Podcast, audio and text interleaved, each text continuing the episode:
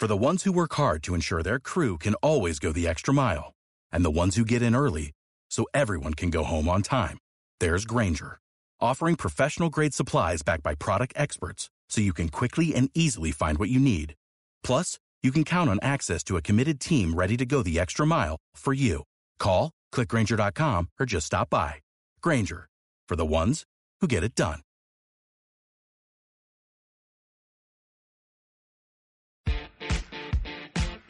Esto es Zona Food.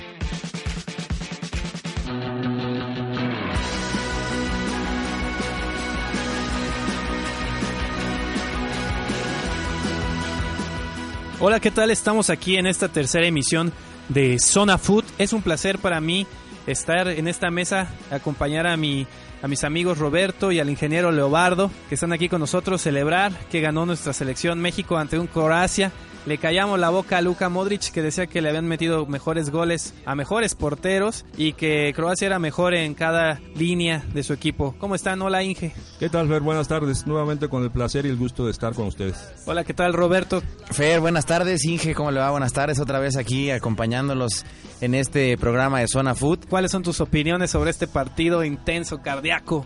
Pues sí, con el gusto y la verdad la super pasión de haber disfrutado este México-Croacia que se habló mucho, un poquito más de la cuenta, a lo mejor los croatas ayer, antier, pero bueno, ahora sí los mexicanos dieron cátedra de que no hay que hablar, sino demostrar en la cancha.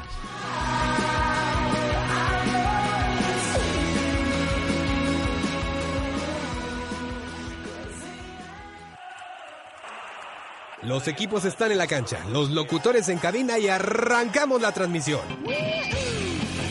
Esto es Zona Food.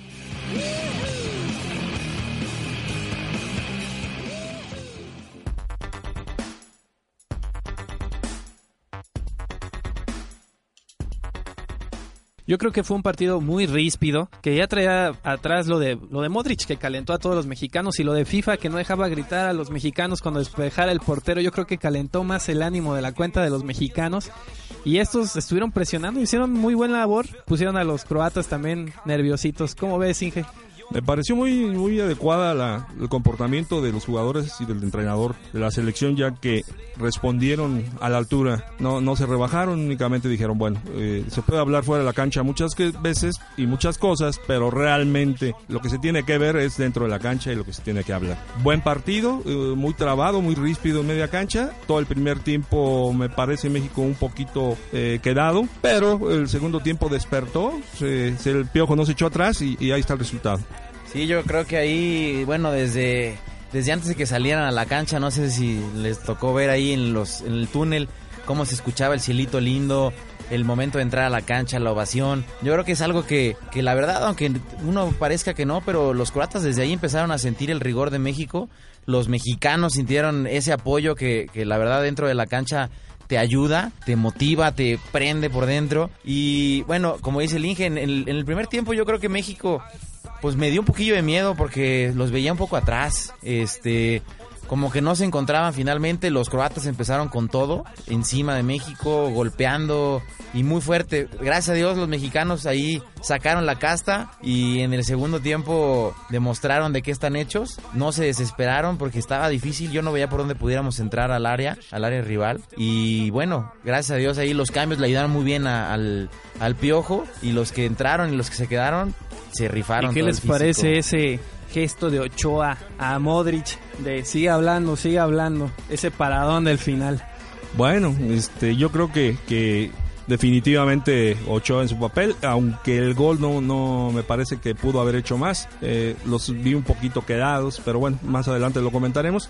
Eh, eh, la, la, carne, el, el cuero se te enchina de, de, escuchar, de ver la comunión de, de la afición, de cómo se baten también ellos en la tribuna con, con, la, con los aficionados rivales, ¿no? O sea, ¿sabes qué, Inge? Yo también creo que hay una comunión del Piojo con los jugadores. Es muy importante ver cómo todos se abrazan. Hasta, Piojo hasta se cae celebrando. Sí, no. es, es, impresionante. Eh, la emisión pasada hablábamos precisamente de eso, de la, de la comunión que existe entre los jugadores y el entrenador.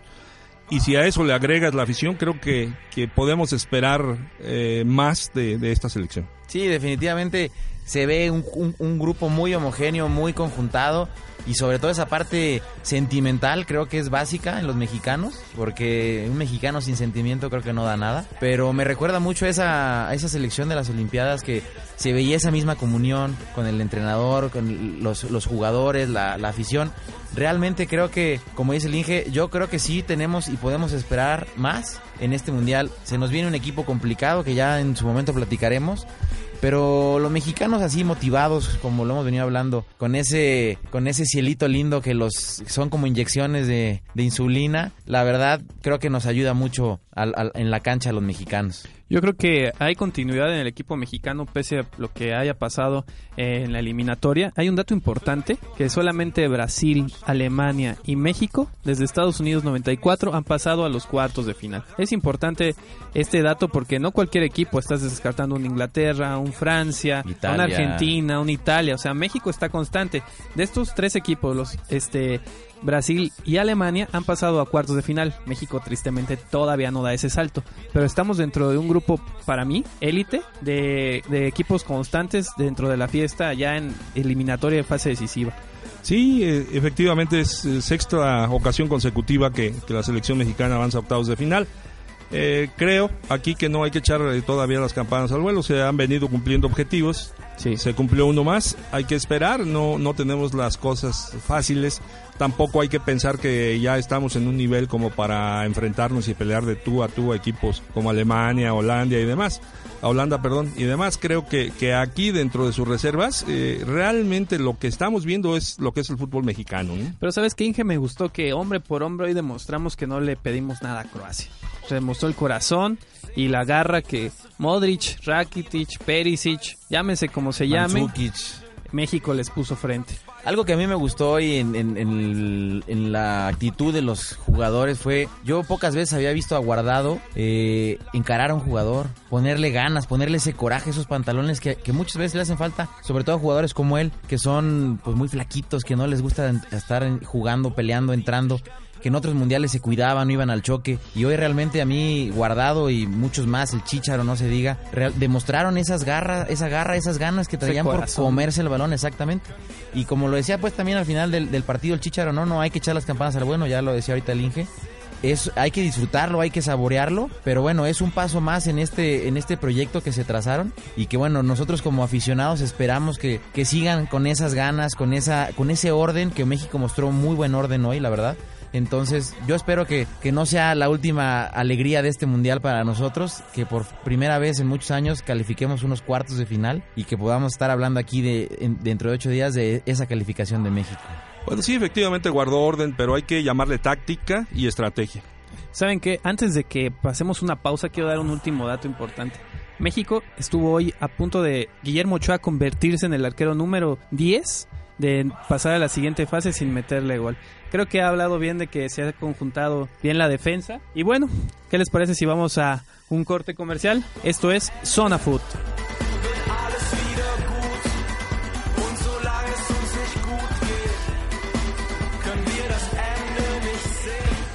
Ya estamos de vuelta. Esto es Zona Food.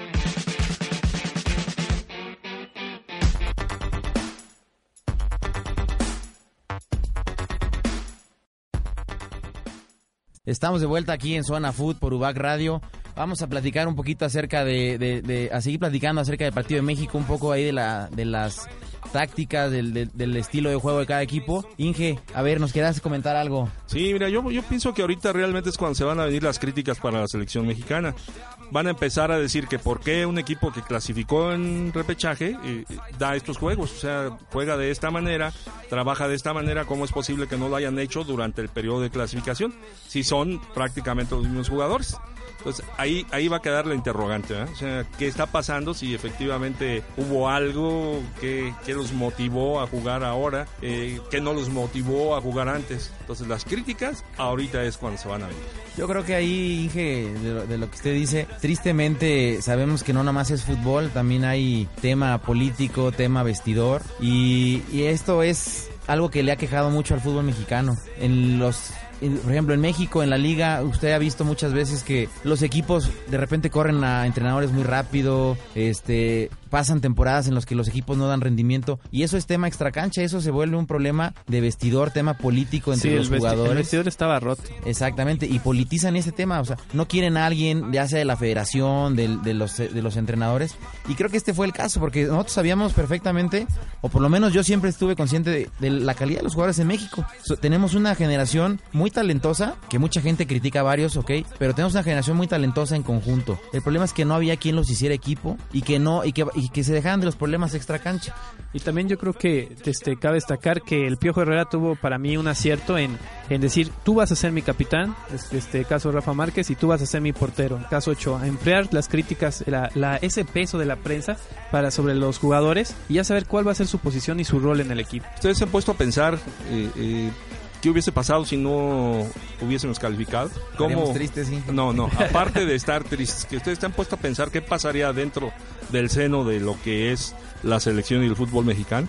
Bueno, yo creo que yo creo que realmente hubiéramos tocado fondo porque hace años que, México califica un mundial. No, por lo menos en lo que va de mi vida, México había calificado siempre un mundial. No fuimos al 90 por otros problemas, pero conforme a calificación hablando, pues México siempre lo había hecho. Entonces hubiera sido un tocar fondo que a lo mejor hubiera sido bueno para remover un poquito el escombro que tenemos ahí en la Federación Mexicana de Fútbol. Algunos directivos que realmente dañan mucho al, al fútbol mexicano. Pero bueno, ahí gracias a Dios no, no, no nos tocó el caso de, no haber calificado y, creo que es momento, sí, de poder decir, vamos a calificar, vamos a, pasar a lo mejor a un quinto partido, pero también de que se reubique dentro de la Federación Mexicana de Fútbol la situación de quiénes deben dirigir el fútbol y quiénes no, porque afectaron este, este proceso, lo afectaron seriamente y fue por culpa de ellos, no fue por culpa de los jugadores.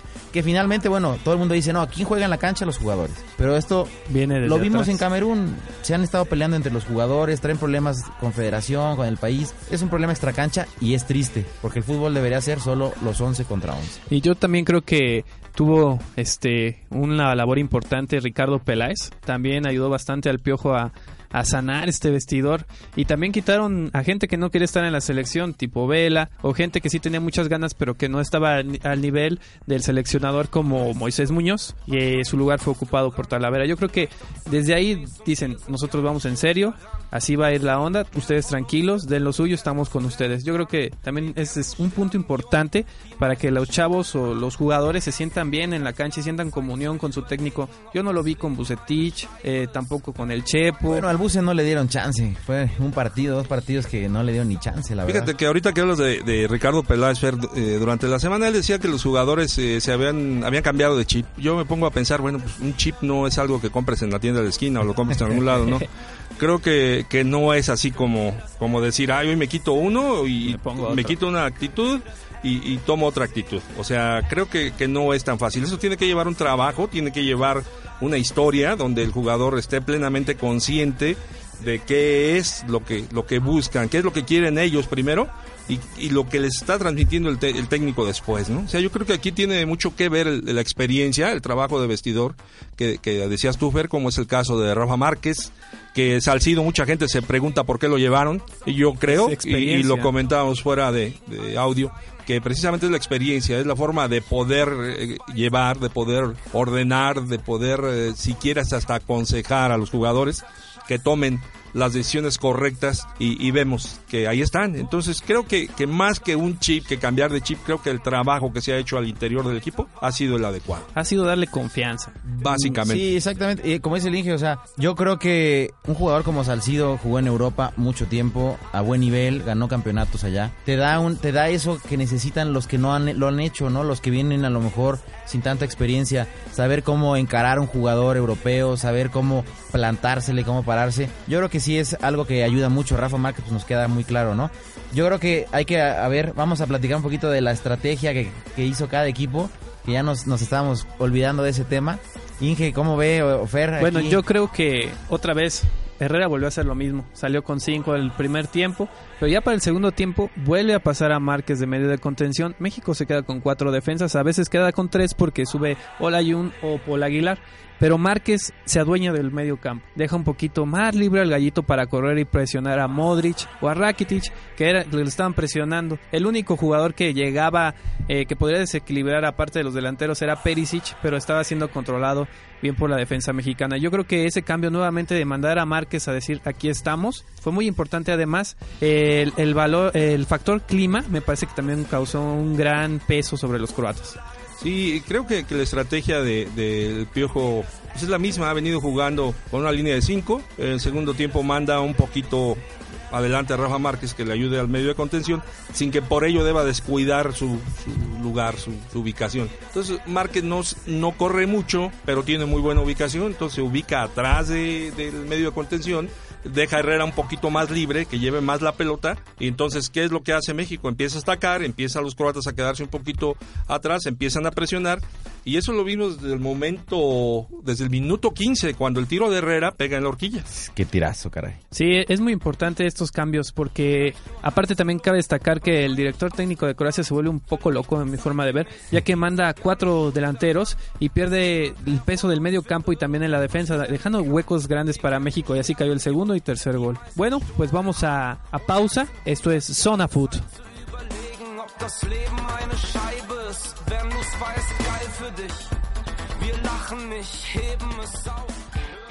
No te despegues de tu asiento. La mejor jugada está por venir. Esto es Zona Food.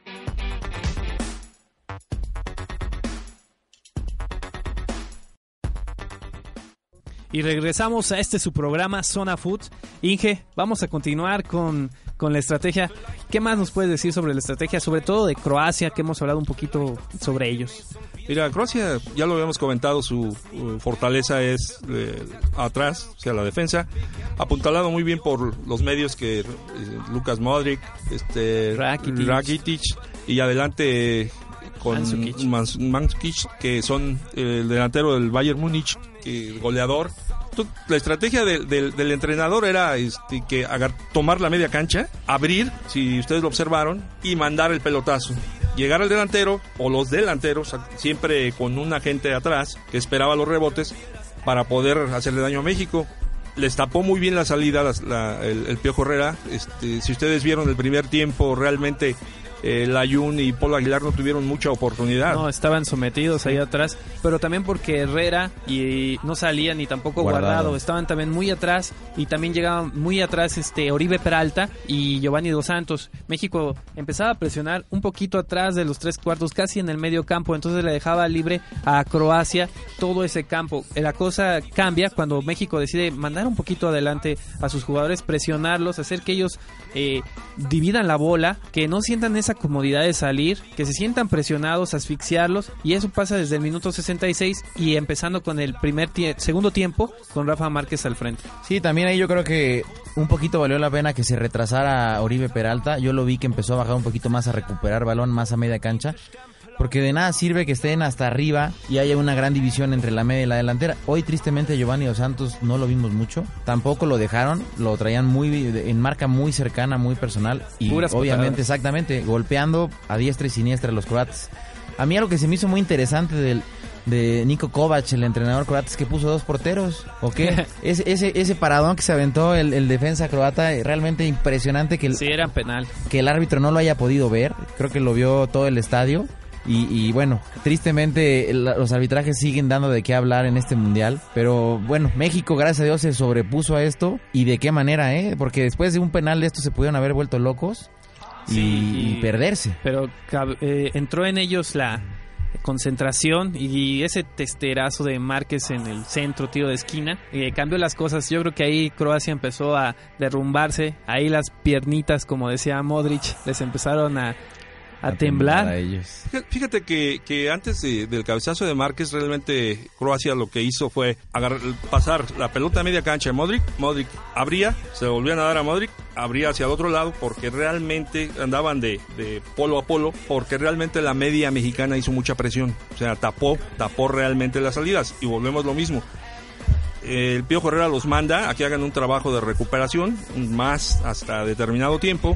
Su estrategia también él sabía que iba a afectar la humedad a los croatas Tan es así que si ustedes lo vieron después del minuto 70 ya no corrían realmente por las pelotas. Muchas pelotas se fueron por la banda Sí, o ya sí. no llegaban. También cabe destacar que la Jun sale, se vuelve un oxígeno para el equipo mexicano. En esa banda izquierda empezó a llevarse a varios croatas que ya no sabían ni por dónde les aparecía tanto la Jun como Guardado. La banda izquierda fue también muy importante para empezar a mermar al cuadro croata. Yo al ayuno hoy lo vi un poco fallo en muchos pases que dio, pero... En el primer tiempo, sobre Exactamente, gracias a Dios en el segundo tiempo recuperó un poquito el hilo, el oxígeno, yo creo. Y sí, tuvimos mucha llegada por ese, por ese lado, pero bueno, finalmente creo que los cambios, como comentaba hace rato, del Piojo Herrera fueron básicos. El Chicharo sigue demostrando la calidad que tiene. A lo mejor no es el jugador más técnico, pero el segundo gol de México fue gracias a, a la, a la paciencia que tuvo a la hora de llevar el balón, de arrastrarlo. El pase que le pone en el momento específico a Oribe Peralta, jala la marca y deja solito a guardado. Realmente yo creo que en todos los partidos yo he notado que cuando entra el Chicharo hemos tenido más peligrosidad hacia el frente. Por lo menos más preocupación de la defensa rival, ¿no? Pero sí, sí, efectivamente, eh, el Chicharo toma la pelota, no sé si vieron como que quiere dar el pase, lo piensa un poquito, se queda con el balón y en el momento que Oribe le marca el espacio, se la, se la centra. Se la manda. Ahí, en medio de los defensas, Oribe centra, la deja pasar y llega, llega este, Guardado. Y si guardado. no y llegado guardado, ahí estaba la Jun. O sea, te, estaba te atrás, habla de, la de la es, fuerza física que todavía traía el conjunto mexicano y que Croacia ya no tenía. O sea, venían tres jugadores mexicanos para recibir un pase de centro contra un solo croata. Eso quiere decir mucho, sobre todo en los equipos europeos, que se han mermados con esta cosa de la condición física. ¿Y qué les parece si ahora pasamos a analizar a este conjunto eh, croata, que, que será el rival de México, ya que ellos se calificaron en primer lugar de su grupo? ¿Y qué nos pueden decir sobre este duro rival? ¿Qué le espera a la selección? Holanda, Fer. Holanda. Holanda. Es Holanda. Sí, Holanda eh, contra quien vamos en octavos de final. Bueno, pues un equipo sólido donde realmente ganó sus tres partidos sin ningún problema. Bueno, el problema de Chile que estuvo especulando un poquito, el partido contra Chile, perdón, este, especula un poquito, no avanza sus líneas, se queda aguantando a, a la roja y finalmente pues, cae el primer gol, segundo gol, ya, Y se acabó. se acabó. Saben, yo creo que algo que va a tener que, te- que tener mucho cuidado México es que perdió a Gallito Vázquez, eh, no va a jugar el próximo partido contra Holanda. Creo que es un puesto muy importante que va a tener que cuidar México. No sé si vaya a ser Gullit, no sé si vaya a ser Salcido, no sé si vaya a bajar a Salcido a la defensa y meter a Márquez como medio de contención. Ese es un problema importante que va a tener que resolver el Piojo Herrera porque se van a enfrentar a Robin, que no es un jugador eh, lento. Se, van a tener que hacer, que hacer una marca de dos contra uno contra él. Es un jugador rapidísimo. Y creo que será una de las dificultades más importantes que va a encontrar el equipo mexicano eh, contra este conjunto de Holanda. Fíjate que a mí me gustaría que metiera a Brizuela, al conejito Brizuela, agarrar la pelota, a, a manejar un poquito más la pelota y aguantando con, con los medios, adelantando un poquito a Roja Márquez. Yo por ahí creo que el Gulit Peña sería el, el idóneo para ese puesto en lugar del Gallito Vázquez. Hoy nos demostró el Gulit la velocidad que tiene, el- la potencia física que tiene. Y yo creo que para parar un Robin, un Van Persie en su momento, va a ser necesario alguien de, ese, de esa clase. Sí, a lo mejor el, el, el Brizuela trae mucha velocidad, mucha calidad, pero yo creo que, que podemos este, a- aplicar ahí con, con el Gulit Peña. Eh, yo lo que creo ahí también es que, que el Gallito Vázquez nos va a hacer muchísima falta. Pero bueno, ahorita vamos a continuar. Vamos un momento a, pausa. Estamos en Zona Food. Legenden sterben jung, die meisten stumm und arm. Und erst in 100 Jahren Zeit zu überlegen, ob das Leben eine Scheibe ist. Ya estamos de vuelta. Esto es Zona Food.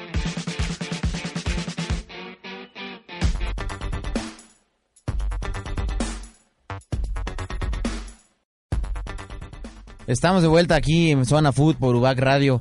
Comentando un poquito acerca de nuestro próximo rival en, en octavos de final. A mí me gustaría comentar un poco acerca del tema de, lo que le pasó a Holanda con Australia. A mí me, deja un poco más tranquilo el tema de Holanda que de Chile. Porque aunque Australia también le complicó la vida a Chile, creo que se la complicó mucho más a Holanda. Fue ganándole a Holanda 2-1. Tuvo el 3-1 dos veces mano a mano con el portero. Y finalmente pierden por, por un error del portero de Australia. Que en un tiro que no llevaba nada, se lo come completito, ¿no? Entonces, yo creo que México sí tiene mucha posibilidad jugándole de manera inteligente a Holanda. lo ha venido haciendo muy bien. Ahí me preocupa mucho el, tema del Gallo Vázquez, ¿no? Porque puede desequilibrar totalmente la alineación de- del Piojo. Porque, pues, si cambias a Márquez de lugar, si cambias a dos, tres, nos- se pueden perder. Yo creo que ahí el punto sería cambiar hombre por hombre y nada más. Porque si desubicas a la defensa, que Márquez le ha dado el sustento atrás, o si desubicas a Herrera o alguien más, yo creo que podemos sufrirle ahí un poquito más de la cuenta. Sí, va a ser pieza clave totalmente ese jugador. Ha sido el que viene dando el soporte, es como, como el aguante del equipo mexicano, el que le da la, la parte para respirar. Bueno, también Herrera y Guardado han tenido factor importante en este sector. Y además yo creo que México también va a tenerse que cuidar bastante adelante con Van Persie. No creo que la vaya a tener muy fácil tanto Márquez, este Moreno o El Maza. el Massa, porque Van Persie ha demostrado que por- con la cabeza es bastante letal. Debe tener mucho cuidado México con los balones aéreos, no hacer tantas faltas como hizo ahora con Croacia. Debe de ser más paciente y también cuidar mucho las bandas con Snyder, que es un jugador realmente eh, desequilibrante, un jugador que, que, que rompe, igual que Robin. Entonces debe de ser marca 2 contra 1 y no dejar ese tipo de centros. Sí, hay que tapar las salidas. Indiscutiblemente, Robin corre muy bien la banda, se recorta a la izquierda y siempre busca el, el chanflazo hacia el, hacia el poste opuesto. Pero eh, Layun puede, puede traerlo, puede correr. Yo creo que los 90 minutos con él.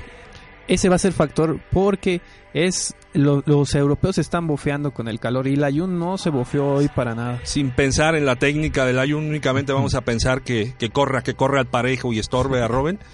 Creo que no, no, no la va a tener fácil ni Robin ni tampoco Layun, ¿verdad? Por otro lado, Snyder en la, media cancha, junto con, con este Van adelante, Kuit que cubre mucha cancha y lo ves por una banda, por la otra banda, abajo, arriba. Va a ser eh, difícil para México, pero si México cierra bien los espacios, tapa la salida como y, se escalona bien como lo hizo con Brasil, tengo esperanza de que podamos hacer un muy buen partido. Y en un momento dado y en una oportunidad, creo que podemos, podemos ganarle a Holanda. Sí, yo creo que, que es cierto esa parte. México tiene con qué. Ahí la, la única parte que a lo mejor me, me puede preocupar es el de Jong, que Nigel de Jong es durísimo y que espero que no me vaya a tronar a Herrera antes de tiempo, porque no hemos hablado mucho de Herrera, pero ha sido el que le ha dado la vuelta a, los partidos de un lado para otro, agarra el balón, lo- le da una pausa, se quita dos, tres jugadores, desespera al contrario. Hoy le pegaron bastante también.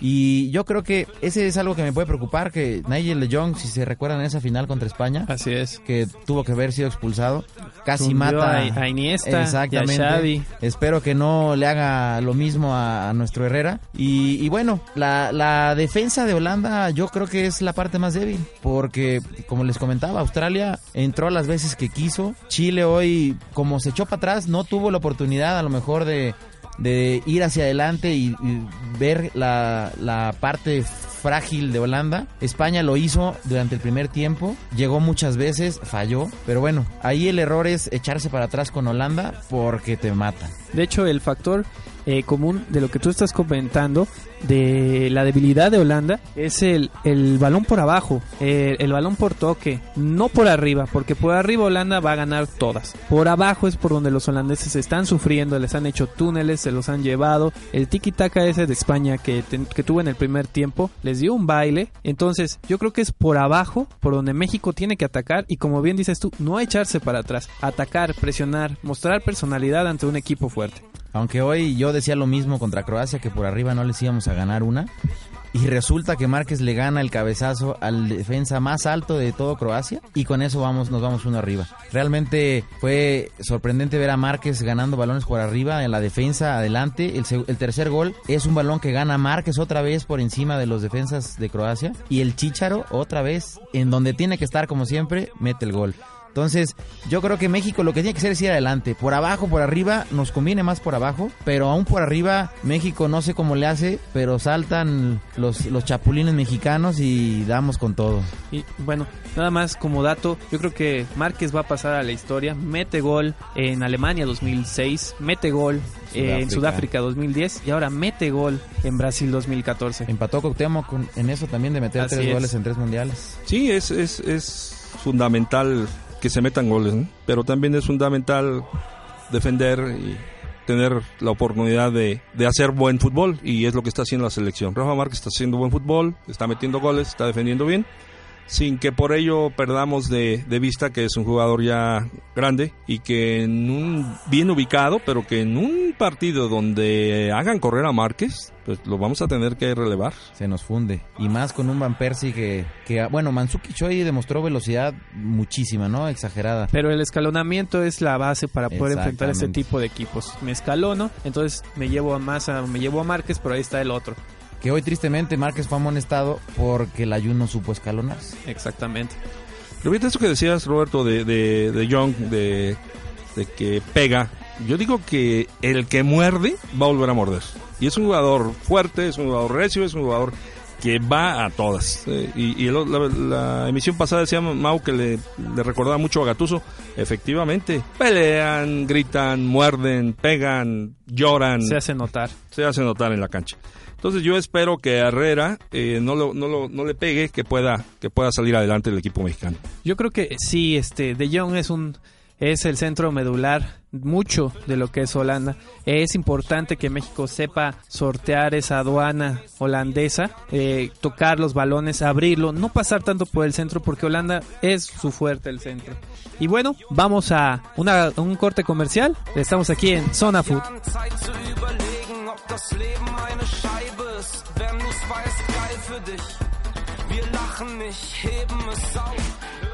El balón sigue rodando. Esto es Zona Food.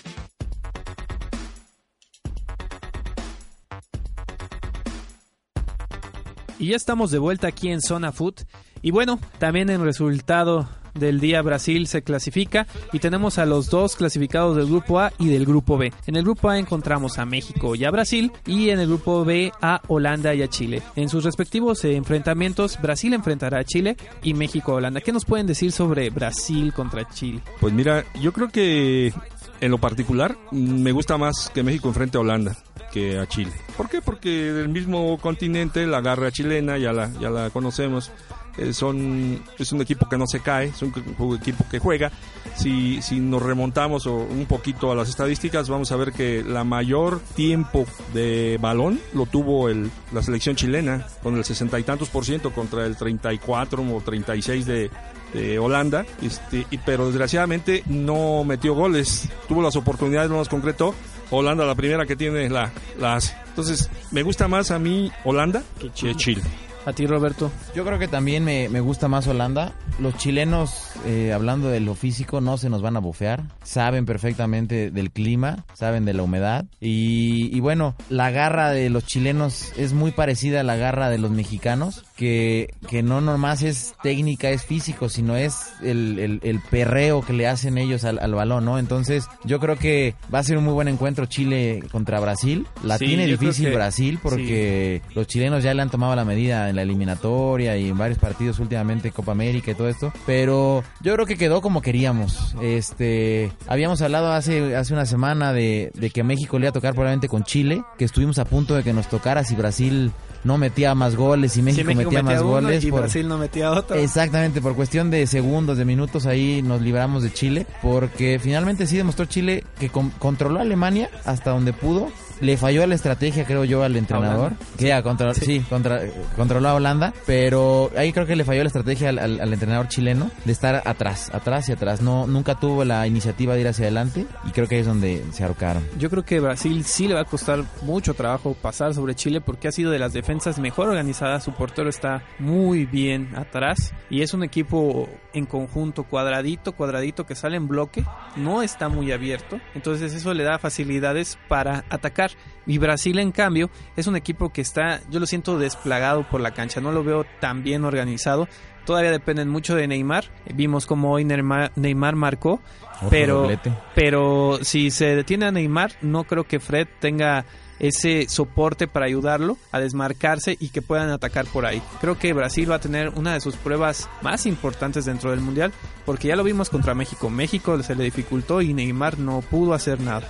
Sí, yo creo que Neymar tiene, tiene la posibilidad de, de mostrar de qué está hecho. Y creo que es un jugador muy difícil de, de mantener quieto. Pero creo que Chile sí tiene la posibilidad y con qué hacerlo.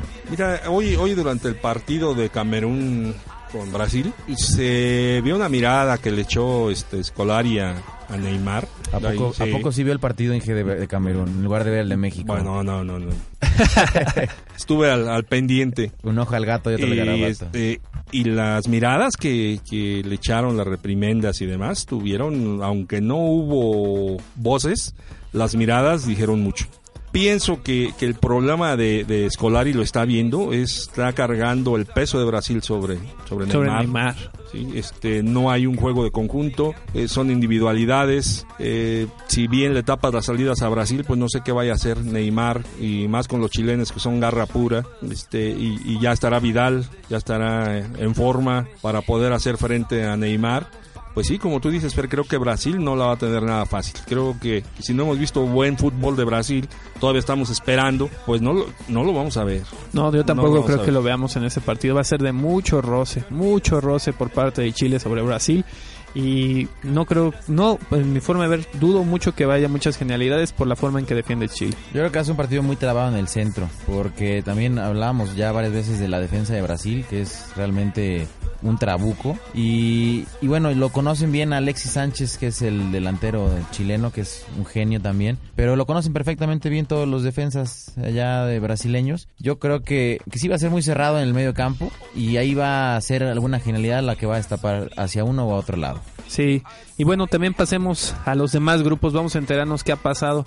Ya está clasificado Colombia con seis puntos. Colombia, ¿qué sería, como decía Roberto, tras bambalinas de Colombia si trajera a Radamel Falcao? ¿Qué sería? Es un gran equipo, está demostrando conjunto, armado, fuerte, gana sus partidos, se ve, se ve unión en el, en el equipo. ¿Y quién será el que pasará? ¿Grecia, Costa de Marfil o Japón? Mira, creo que, que ese tema de vestidor es importante tocarlo, la cuestión de Falcao, donde se queda fuera. Y creo que ahí lo que están haciendo los demás jugadores es eh, una unión total para, para apoyar a, a Falcao. Y le están dando a Falcao la oportunidad de que los vea jugar sin... Y también sin, perdieron a Aldo Leao pocos días antes de, de la justa mundialista. Es, es importante ver que este equipo A Segundo Castillo. No, no, no, no se echa para atrás. Segundo Castillo, sí, este, el, el equipo colombiano no se echa para atrás. Sí, no, yo creo que con Falcao hubiera sido unas goleadas todavía más bravas, porque los colombianos tuvieron mucha llegada, muchas, muchas llegadas, fallaron bastante, y yo creo que con un, un, un Radamel Falcao hubiera sido todavía más brutal los, los resultados. Yo veo a un Teófilo Gutiérrez de repente muy intermitente, ha tenido muchas fallas, Como muchas toda fallas su claras, carrera exactamente. Yo no entiendo por qué no tiene a Jackson Martínez allá adelante como punta en lugar de Teófilo. Creo que se me hace mucho más explosivo, mucho más definidor. Un 9 nato. Exactamente. Pero bueno, digo, ahí el entrenador sabrá que lo ha hecho bien eh, como equipo Colombia. Entonces, yo creo que ahí en este grupo, yo creo que Colombia y Costa de Marfil pasará en segundo. Costa de Marfil nos ha dejado mucho que desear, a pesar de los grandes jugadores que trae. Y, pero bueno, yo creo que ellos dos son los que califican en este grupo. Sí, Costa de Marfil sobre todo que, que, que se, se echa eh, el equipo encima Drogba. Eh, cuando Drogba está, Costa de Marfil es uno. Sin Drogba, sin Drogba, Costa de Marfil es otro. A mí me decepcionó un poco Yaya Touré, que, que tiene un nivel impresionante en, en el Manchester City y no lo ha demostrado acá en la, en la cancha. Entonces, yo creo que ahí les hace falta conjuntarse un poquito más para poder demostrar ese potencial que tienen realmente los, los marfileños. Pero bueno, vamos a una pequeña pausa, regresamos en un momento. Estamos en Zona Food.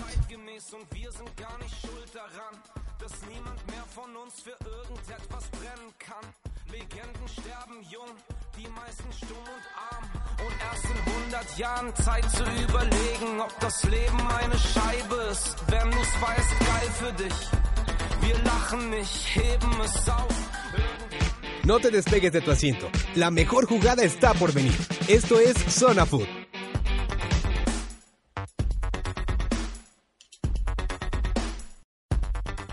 Muy bien, estamos de vuelta aquí en Zona Food. Solo recordarles que nos sigan, por favor, ahí en Facebook, en nuestra fanpage, que es Zona Food Radio. Y también recordarles que estamos en la revista impresa y digital. En la digital la pueden bajar en sus teléfonos y en sus iPads, por favor, con Zona Food también. Y la revista digital también la pueden encontrar en zonafood.com. Bueno, vamos a continuar con el grupo D. Inge, nada más hay un pequeño comentario. Segundo Castillo que se nos lesionó, es ecuatoriano y gracias al, al- al Chapito Montes Sí. está fuera del Ellos mundial. dos se dieron un Pues sí, hombre, pero este me estás hablando que, que si no vi el partido de México me, me desconcentras. Usted disculpe, Inge. Juegan con uniforme amarillo los dos, bueno. Usted disculpe, Inge, lo no, al interrumpí contrario, ahí. di- disculpen ustedes a mí. No hay problema. Pero bueno, vamos a entrar un poquito de lleno aquí al grupo D. Uruguay, Costa Rica, Inglaterra, Italia. Inglaterra ya sin, sin nada que hacer en este mundial. Y bueno, ahí peleándose el segundo lugar o a lo mejor un primer lugar todavía en este grupo. Este, ¿Cómo ven los partidos que quedan? Uru- Italia-Uruguay, que se define ahí quién pasa, quién se queda y quién a lo mejor se puede quedar con el primer lugar. Yo creo que de Inglaterra para principiar se despide Gerard, Lampard, no sé si Rooney, eh, varias de sus figuras importantes. Yo creo que quizás Rooney pueda aguantar. Y dentro de Italia contra Uruguay me parece que va a ser un partidazo de golpes, de garra. Me gusta ese Luis Suárez, le cambia la cara al conjunto uruguayo. Realmente Uruguay cambia su cara cuando ataca con Luis, con Luis Suárez. Y e, eh, e Italia, perdón, este es un equipo que me ha dado una grata sorpresa eh, en conjunto. Es un equipo que va armadito, perdió contra Costa Rica, pero creo que va a ser un partido bastante bueno porque es a matar o morir. Sí, hay que, hay que, no hay que olvidar que Italia eh, juega siempre, pierde un gol, gana por un gol. Ahora Uruguay tiene la necesidad de ganar, va a ser un partido, como tú dices, ser un partidazo, también así lo considero. Hijo, eh, el- mi, mi- mi sentimiento está para Uruguay, pero lo veo, lo veo difícil, lo, veo muy difícil. Va a ser un partido muy trabado, de mucho roce, muy, muy cerrado. Van a jugar los, los italianos a su catenacho, a jugar atrás, atrás, atrás y con la oportunidad, esperando que Pirlo por ahí en algún tiro de castigo pueda meter un gol y echarse atrás. Yo creo que aquí voy a diferir un poquito con usted, Inge. Italia este mundial a mí no se me hace que haya jugado con Catenacho. A Inglaterra creo que le jugó bastante hacia adelante. Tuvo muchas oportunidades de gol. Este, le metió dos goles, que tampoco es tan común en ellos. Pero, pero creo que ahí el problema con Costa Rica fue que se volvieron locos en medio campo. No tuvieron nada de inventiva, no tuvieron imaginación. Se fundieron con el, con el clima otra vez. Los europeos vuelven a resentir el clima. Pero ahí más bien el catenacho lo mostró Costa Rica, que en el segundo tiempo Italia yo lo vi que dominó el, el- balón. No tenían llegada. Depender de un jugador como Balotelli a mí se me hace a veces un poquito complicado. Es un jugador que yo lo comentaba con una persona que estábamos viendo el partido. Se vuelve loco a veces, en lugar de dedicarse a jugar fútbol, se pelea con los contrarios. Y ese partido, a los dos minutos de que estamos platicando eso, empezó a pelearse con el central de Costa Rica. Nunca se votó para hacer paredes. Realmente nunca tuvieron a alguien que, que lograra ligar la delantera con la media. Casano lo vi muy lento, demasiado lento. Este, pero Y bueno, Pirlo, ahí. dependen de Pirlo. Pirlo es un genio, pero finalmente pues, no corre ya, es, es grande. A él lo ponen a, a que distribuya. Pero sí creo que va a ser un partido muy similar en, en estilos de juego, y- Uruguay y- e Italia. Aunque Uruguay trae una delantera bárbara, yo creo que de las más letales del mundial. Si se ponen a jugar como debe ser, Cavani y Luis Suárez son brutales en- dentro del área. Entonces yo creo que ahí veremos uno de los mejores partidos. Esperemos que no nos defrauden en este mundial. Yo creo que, ah, bueno, perdón, yo creo que Uruguay trae un, un equipo bastante bueno. Traen a Die- Diego Forlán, Cavani, este Egidio Arévalo. Egidio Arévalo, su portero Muslera ya también es ya es señal de confianza. Diego Lugano, Godín, Lugano lo tiene en la banca inexplicablemente, pero Godín ahorita es el líder de la defensa, impresionante, ¿eh? es un equipo bastante bien armado, bien formado, con, con sus líneas bien armadas. Yo creo que sí va a ser muy importante y sobre todo también yo quiero este valorar la labor que ha hecho Costa Rica. Yo lo hacía muerto para este para este mundial y la Creo que verdad me ha dado me ha dado una grata sorpresa el conjunto tico, bien merecido, les ha jugado bien, se les ha parado, volvió loco como bien dices a Italia eh, y ahora está ahorita se perfila como primer lugar de grupo. En los últimos mundiales, si ustedes revisan las estadísticas, verán que siempre Italia siempre va atrasito, atrasito, atrasito. Y siempre su juego es deja mucho que desear. Yo remontándome a estas estadísticas les puedo decir que, que seguramente su juego va, va a ser así, va a intentar entrar así, así como a la expectativa, como atrasito, como pasando desapercibido para que no lo tomen muy, muy en cuenta. Y sí, la, la, la delantera de Uruguay es, es letal. Tenemos a, a Cavani, a, a Forlán, A Luis a- a Suárez. Luis Suárez en el medio campo, a Egidio Arevalo, que la verdad mis respetos para ese jugador, cubre toda la cancha, pelea es incansable. Y el portero, como tú decías, es, es este, ya empieza a ser eh, parte de, de esta historia uruguaya. Pero también no hay que olvidar a, a Godín, a Pereira, A Cáceres. Rodríguez, todos ellos que son jugadores de mucha garra y son jugadores que se mueren en el campo y que hay que esperar, hay que esperar, hay que esperar. Y bueno, pasemos al grupo E, donde Francia comanda con Karim Benzema anotando goles. Yo creo que es de los jugadores del Real Madrid que mejor se ha visto en este mundial. También está Suiza, Ecuador y Honduras que pues yo creo que ya no tiene mucho que hacer. Creo que va a pasar, me gusta más Ecuador, Suiza, creo que peleó nada más el segundo tiempo contra Francia. En el primer tiempo les, les pesó mucho que la falta del jugador, de los jugadores como que se veían, se veía eh, raro el equipo, no lo veía tan bien. Y Francia se supo aprovechar de ellos y en un minuto les metió dos goles. Yo creo que ahí sí Suiza en ese partido tuvo un problema que fue empezando perder a su central, perder a un, un jugador muy importante. Los desubicó totalmente porque Suiza no había jugado tan mal, había estado jugando bastante bien. Yo creo que A Bombergen. Sí, A Bombergen. Exactamente, definitivamente a, a Francia pues, es un es un cuadro, es un equipo que, que ha demostrado muy buen trabajo de equipo. Benzema, como tú comentas, se ha convertido en un 10, aunque no es 10, es un punta, pero ha estado repartiendo juego, ha estado asistiendo. Se ve maduro. Sí, la verdad se ve un jugador muy muy muy maduro dentro del campo, muy inteligente. Y Suiza, creo que yo ahí sí me van a, a lo mejor a criticar un poquito y van a decir que a lo mejor medio malo con los americanos, pero yo prefiero que pase Suiza a Ecuador. Ecuador de milagro no perdió con Honduras. Honduras los tuvo en la lona y, y gracias ahí disfruté mucho ese juego. Yo quería que Honduras pasara por encima de ellos, pero bueno, en un momento regresamos. Muchas gracias. Estamos en Zona Food.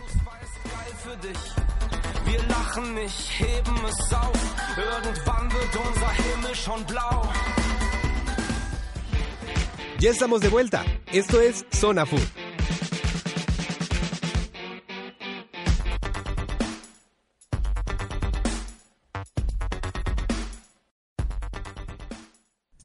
Y estamos de vuelta aquí en Zona Food para hablar, terminar con este grupo, grupo E, Francia contra Ecuador y este Honduras contra Suiza.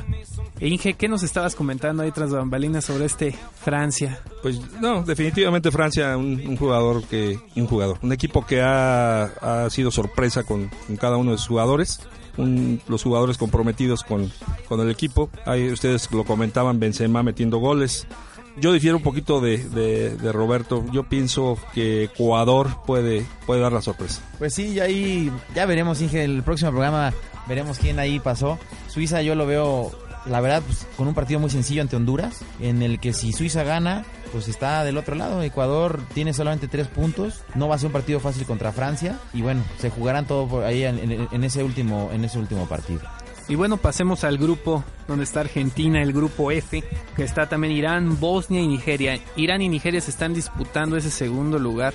Argentina ya amarró el primer lugar, ya está en la siguiente fase con goles de Messi, que también creo que Argentina nos ha quedado de ver. Me parece que esa Messi dependencia eh, está consumiendo a Argentina. No veo una Argentina realmente con muchas posibilidades de trascender en este mundial. Yo esperaba que tuviera mejor juego en conjunto. Lo veo muy chato, cuadrado, como falto como de emoción, de garra, de ganas de jugar. Sí, sí, aquí me quedo yo con algunos comentarios que se han hecho acerca de que Messi trae problemas con algunos jugadores en el vestidor.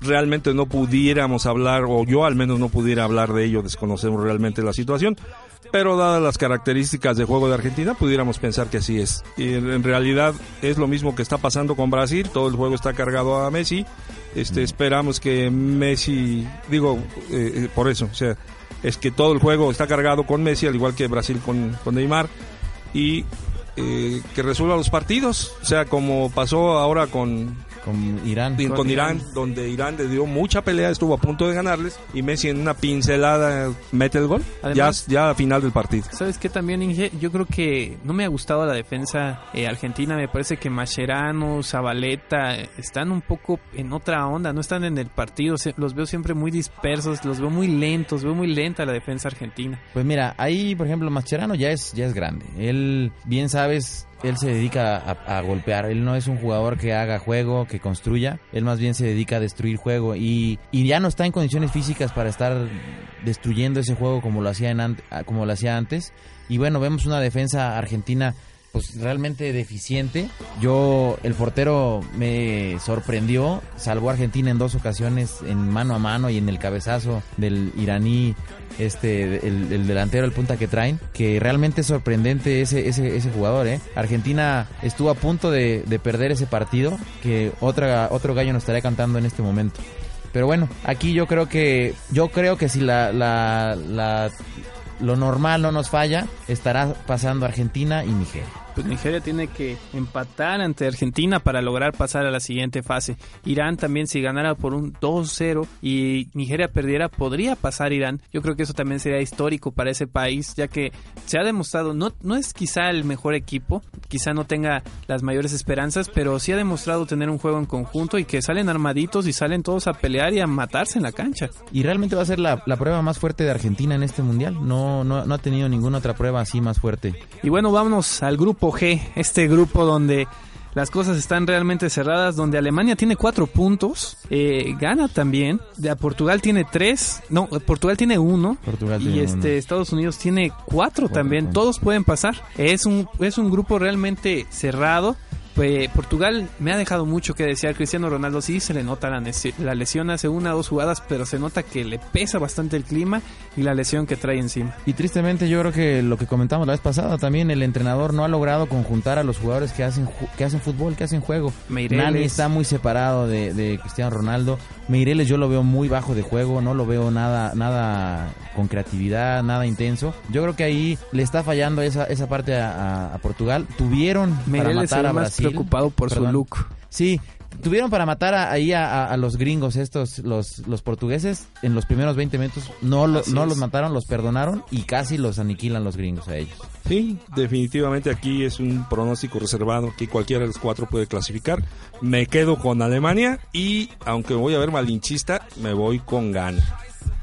Sí. Va a estar interesante De hecho, eso, Inge. es que Estados Unidos tiene un- una aduana que pasar dificilísima porque su partido es contra, esta- contra Alemania. Y Alemania no va a medias tintas, va a asegurar su calificación y va a ir con todo sobre Estados Unidos. Pues sí, ahí cualquier empate de ese, de ese partido deja fuera a Ghana y a Portugal. ¿eh? Y- Ghana y- tiene que ganar a fuerzas. Y si pensamos un poquito mal, si pensamos que Klinsmann fue auxiliar de Joachim Lowe o, o al revés, ¿verdad? Entonces, si Sí, pensamos ¿no? mal, Sí, ahí, eh, con un empa- eh, eso lo platicaban ayer también en las televisoras. Si, si, si hace un empate, se quedan fuera los demás.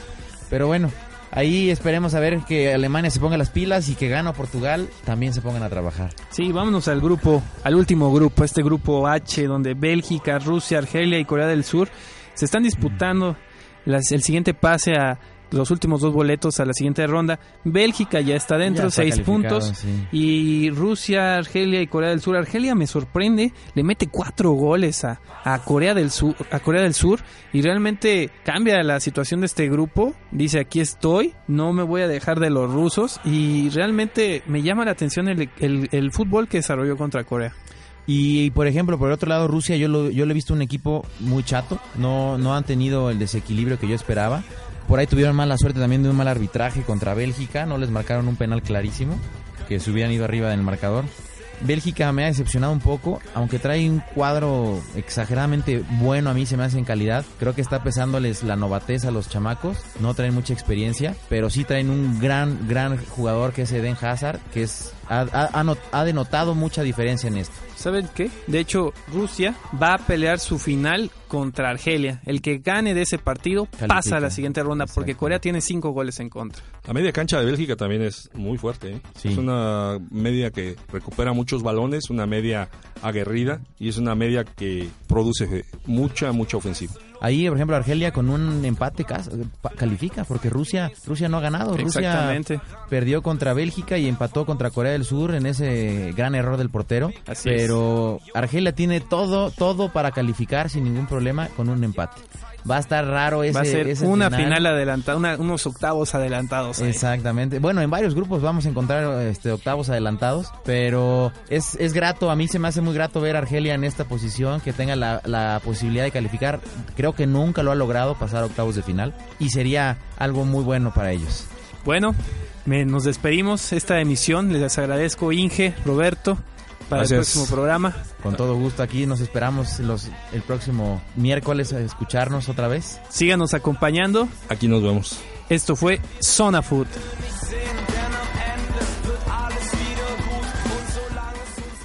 El árbitro toma el silbato y pita el final del partido.